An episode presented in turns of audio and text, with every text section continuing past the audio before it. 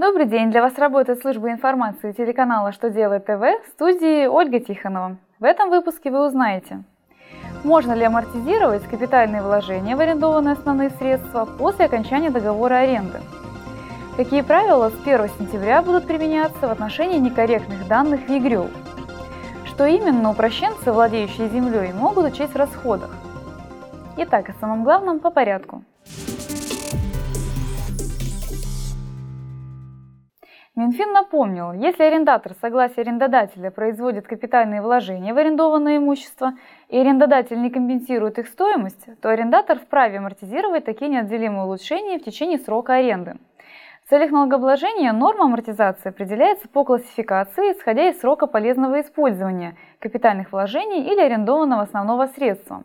После окончания аренды амортизация прекращается. Финансовое ведомство разъяснило – если договор аренды продлевается или возобновляется на неопределенный срок, арендатор вправе продолжить начисление амортизации.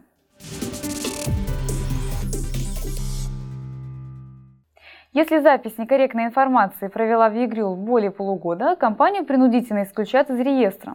Такие правила вступят в силу с 1 сентября 2017 года.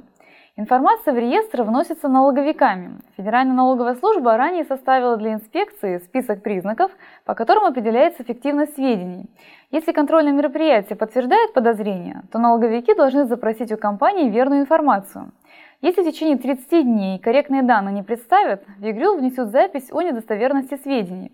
Кроме того, за представление некорректной информации предусмотрен штраф в размере от 5 до 10 тысяч рублей.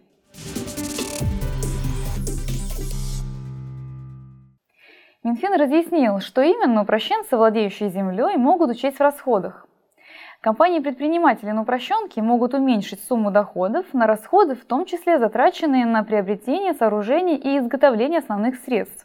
При этом следует помнить, что к основным средствам относится только имущество, подлежащее амортизации.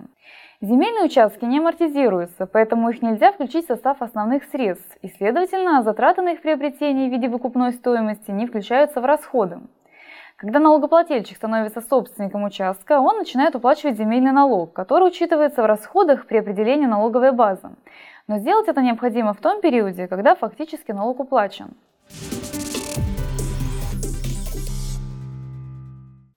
На этом у меня вся информация. Благодарю вас за внимание и до новых встреч!